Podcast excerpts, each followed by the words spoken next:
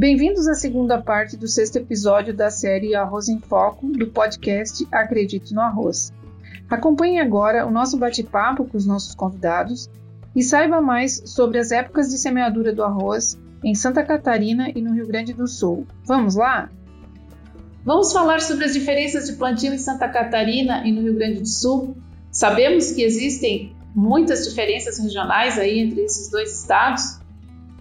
Professor Eni Martesan, por favor, nos relate essa, esse sistema de plantio aí no Rio Grande do Sul. É, aqui a gente planta, é, cultiva basicamente cerca de 90% da área, o sistema de cultivo semeia o arroz sem lâmina de água, diferentemente de Santa Catarina. Temos diversos sistemas de cultivo, o principal é o que chama de cultivo mínimo, onde se faz um preparo, talvez com alguma redução de operação ou não, mas de forma antecipada, de modo que quando a gente for semear, é, essa área esteja pronta, entaipada, se for o caso, e semeia-se sobre essa área após uma dessecação. Eu queria colocar alguns pontos nessa evolução da lavoura que nós tivemos e são muito importantes ainda e é onde é que nós estamos. Um deles foi esse conjunto de estratégias, de práticas de manejo adotadas de forma conjunta. Foram esses que nós colocamos, época de semeadura, irrigação e transferência de tecnologia, como o Clair colocou também, muito importante isso de fazer o que a gente muitas vezes não tem completo domínio, é uma inovação, fazer o que eu chamo de cantinho da inovação. Faz uma área pequena, como colocou o Clair, porque se der errado não tem problema. E se der certo, ele tem uma excepcional escola nas suas condições edafoclimáticas para ampliar, para projetar para o próximo cultivo. Outro aspecto que nós tivemos foi o sistema Clearfield de produção, que até hoje nos acompanha, foi um divisor de água no controle de planta daninha. Muitos produtores perderam, outros aprenderam a recuperar nos acompanha e é um, uma importante estratégia de manejo. Uh, outra, outra revolução que nós tivemos assim na lavoura foi a entrada da soja no ambiente de produção de arroz. Nos ajudou enormemente, continua a nos ajudar, inclusive nessa estratégia de época de semeadura, que normalmente é a área que semeia primeiro porque ela já está pronta. Então, essa área de soja é a área que garante a semeadura do arroz no melhor momento. Então, veja, além de outras contribuições, essa contribuição também aí. A soja nos mostrou que o que a gente estava fazendo para arroz não era suficiente precisávamos trabalhar melhor no nivelamento das áreas, né? na drenagem das áreas e possível irrigação para outros cultivos.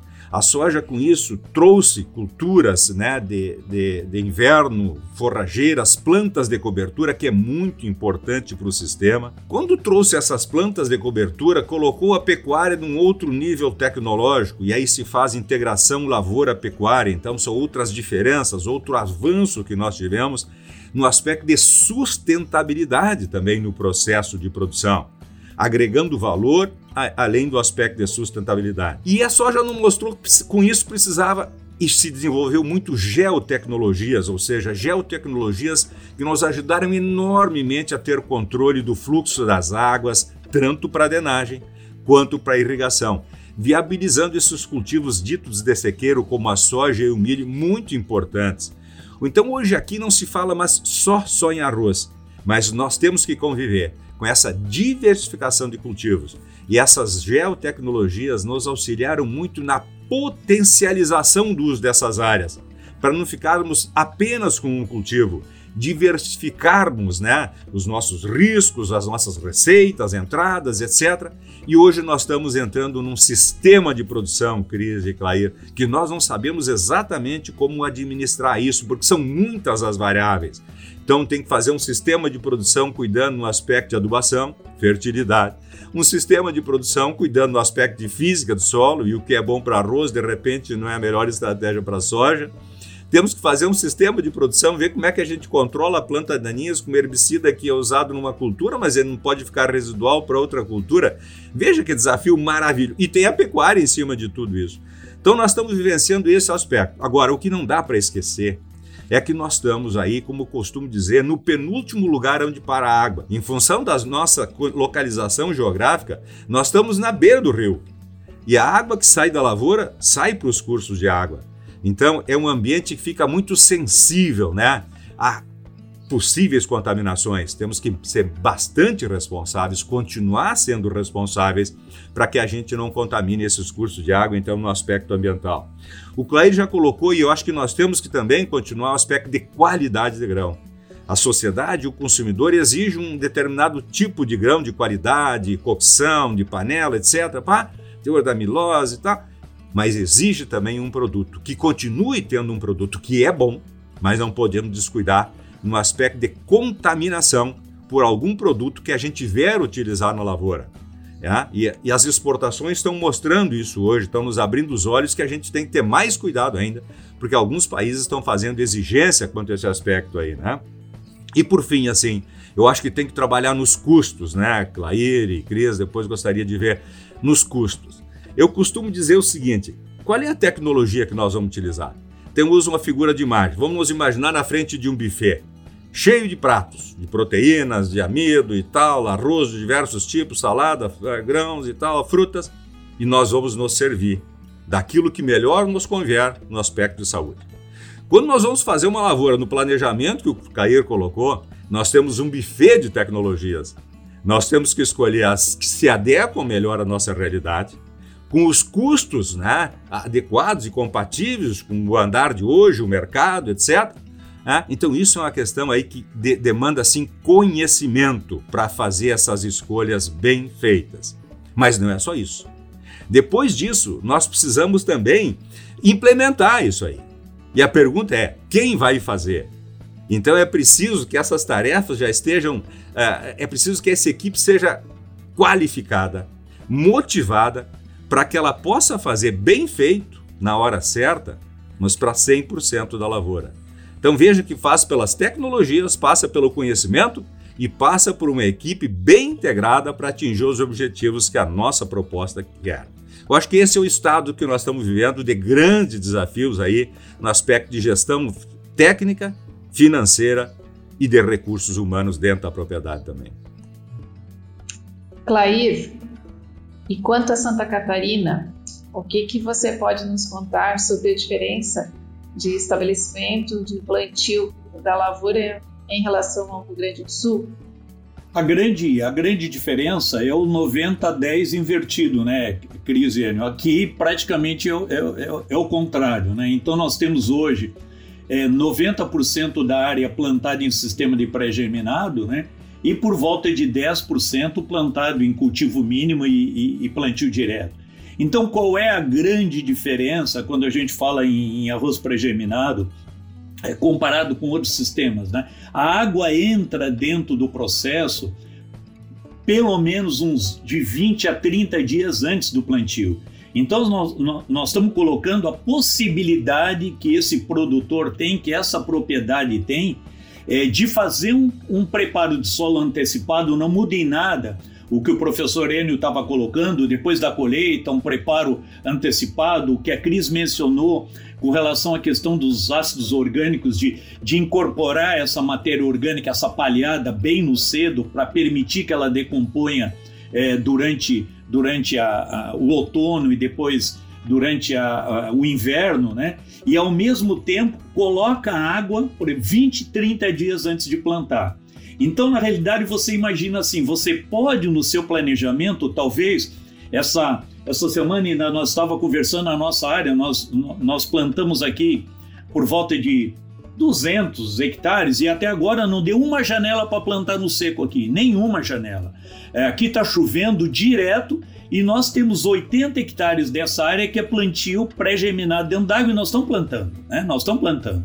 E a gente estava conversando até com o nosso pessoal aqui e estava dizendo: olha, se nós tivéssemos feito uma escolha na nossa região nesse momento para plantar no seco, vocês estariam parados até hoje aqui. Então a grande vantagem do sistema é isso, nós podemos fazer um planejamento de plantio, nós não dependemos de janela. Tá? Isso é bom, mas também isso nos desafia, como esses desafios que o, que o professor Enio colocou, a ter um bom planejamento de escolha da cultivar correta, escolha da época correta. A partir do momento que você planta, você define uma época de colheita. Então, o, a grande vantagem do nosso sistema aqui é isso: você colocando água antes, você fazendo a semeadura como a data determinada. Você pode evitar uma previsão de tempo. A gente falou pouco aqui, mas a evolução da previsão de tempo hoje, né, é, que existem nos, nas instituições de pesquisa, aí a maioria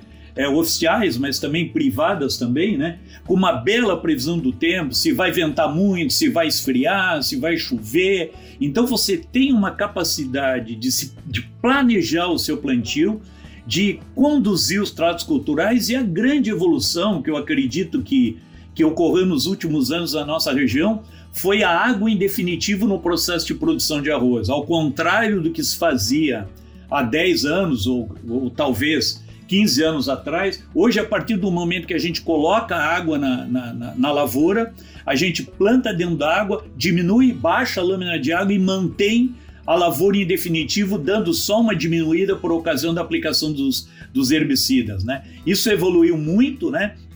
Mas também dá para o produtor uma indicação de que ele tem que usar cultivares indicadas para aquele tipo de manejo, né? E aí a gente volta para os institutos de pesquisa, a gente volta pela necessidade da pesquisa, né?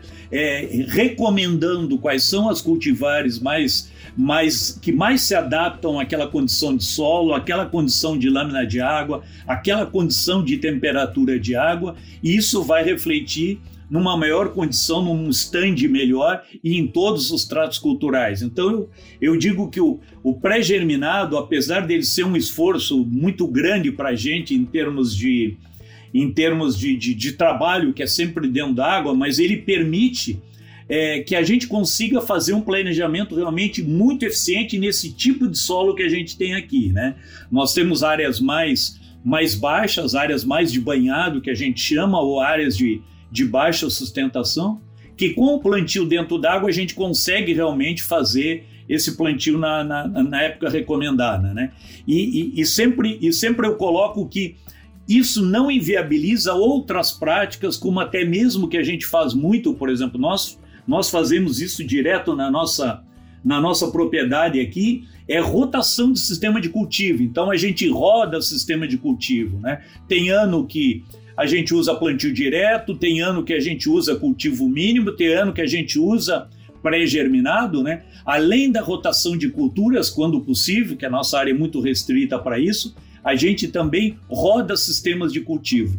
Ninguém pode se prender naquilo ali, a gente não pode abandonar uma cultivar só no ano que ela dá brusone, que ela perde para o brusone. A gente tem que vir testando materiais novos. acho que esse cantinho de inovação aí, acho que ficou bem claro e que o Enio colocou, se a gente tiver um canto lá que a gente possa inovar e possa preparar para o próximo ano é fundamental. Então a diferença básica nossa é essa, né? Hoje a gente já tem praticamente 30, 40, 50% da área plantada é, no mês de setembro e a gente deve terminar o restante do plantio no mês de outubro com detalhe, né? As nossas cultivares têm de 25 a 30 dias a mais em termos de ciclo que as cultivares do, do, do Rio Grande do Sul. Né?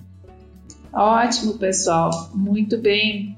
É, cada estado, suas particularidades, cada estado, seus desafios, é, buscando desafios aí é, para que a gente tente, né, conseguir superá-los, mas é isso aí. Vamos aproveitar então, é, já que estamos aqui, né, na finalização, antes de encerrar esse episódio, eu gostaria que os colegas fizessem um pequeno resumo com as principais orientações do que nós abordamos aqui no podcast. Enio, Clair, é com vocês, professor Enio. Qual o seu resumo aí de orientações? É, eu sempre gosto de trabalhar assim, o Cris, Clair e os colegas aqui, assim, ó. É, decodificar a informação para que toda equipe possa ter o mesmo entendimento e o olhar na mesma direção, não o mesmo olhar, mas olhar na mesma direção em busca do objetivo da nossa empresa.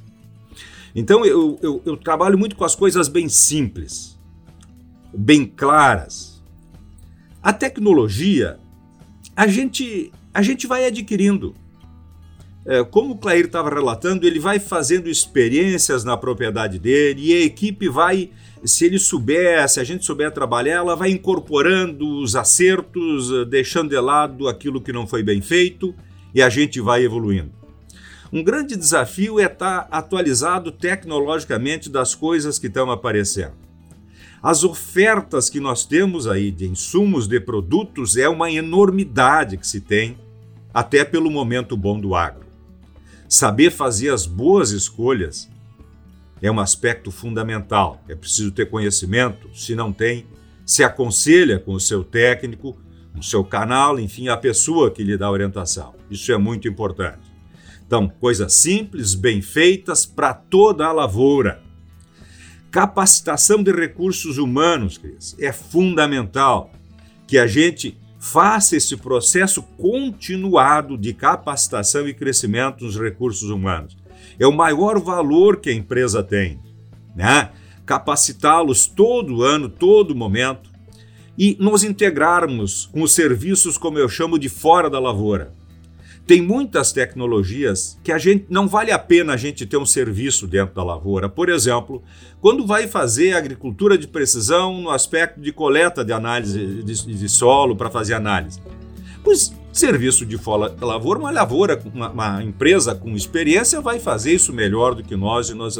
Então, cada um serviço dessas geotecnologias que vai nos ajudar a ter um melhor controle sobre o fluxo das águas, quem faz isso todo dia tem melhor qualificação para fazer um trabalho muito melhor na nossa propriedade. Então, se associar, manter essas relações com o que eu chamo de serviços fora da lavoura. Mas, fundamentalmente, sempre o olhar do líder, daquele que coordena, para os seus uh, coordenados, mantê-los como equipe, mantê-los motivados, né? E buscar essa informação. Não é o mais difícil, eu vejo hoje, buscar informação mas selecionar aquela que melhor serve para a nossa condição, de acordo com os nossos custos, é, me parece, o grande desafio do gestor dessa propriedade. Então, sem usar muito tempo, eu gostaria de resumir dessa forma. Não sei se já estamos terminando, se já estamos terminando, eu gostaria de, de agradecer aí a oportunidade, né, Cris? Te cumprimentar pela coordenação, coordenação o Clair também, toda a equipe está nos dando suporte aqui. Uh, foi muito legal essa oportunidade de estar com vocês.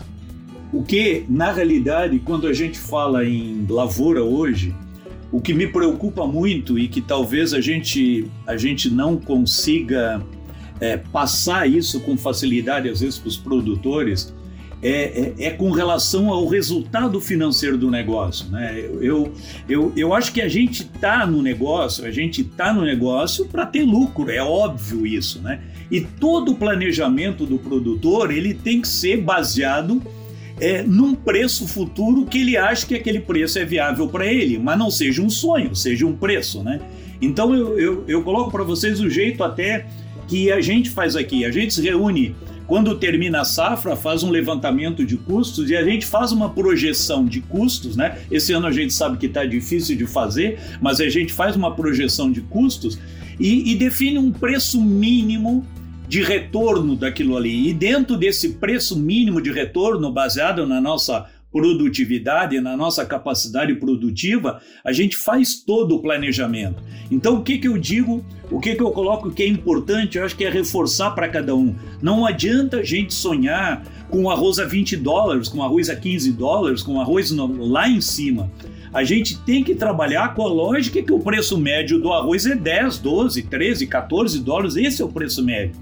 E o nosso custo deve se girar em torno disso. A gente deve ter uma boa gestão financeira do processo, né? E, e eu acho que isso às vezes falta muito para o produtor, porque chega uma hora e, e eu acho que o Enio, o Enio colocou uma das coisas que eu acho mais difícil hoje é muita informação, é muita informação.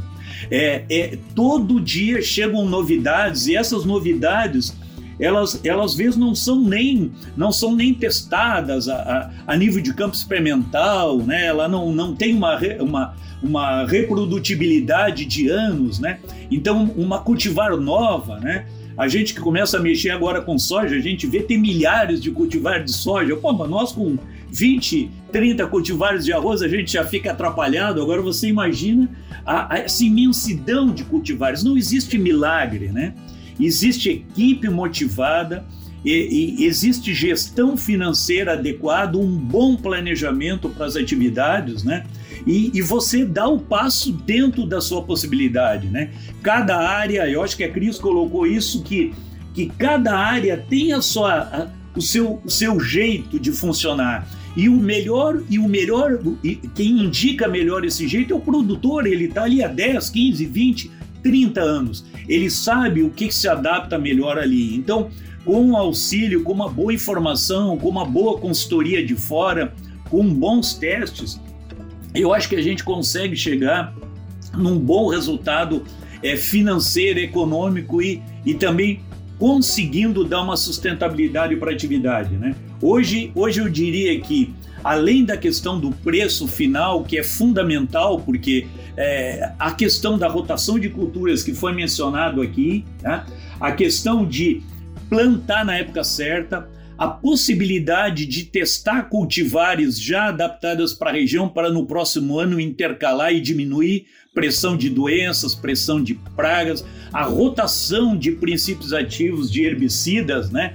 É, o uso de fungicidas na época adequada, eu acho que são práticas fundamentais. Né? Eu acho que a gente, a gente passou aí momentos há dois, três anos atrás que a gente estava muito carente de, de, de herbicidas eficientes para a cultura. Né? Esses produtos hoje eles já já estão mais disponíveis, né? Mas a gente saber usar, intercalar, fazer rotação, plantar na época certa, acho que são ações fundamentais para o sucesso da atividade. Então, para mim, eu acredito que a continuidade do negócio depende muito disso, depende do, do produtor planejar, executar e ter uma equipe motivada e remunerada para esse tipo de atividade, né? Já que nós estamos encerrando também, gostaria de, de, de agradecer a Cris, gostaria de agradecer a, a, ao professor Ene, ao pessoal da equipe aqui e ficar à disposição aí e agradecer, agradecer a oportunidade. Então, ótimo, pessoal. Agradecemos a sua presença, a presença dos nossos eh, mestres aqui. Muito obrigada a todos os ouvintes e até uma próxima.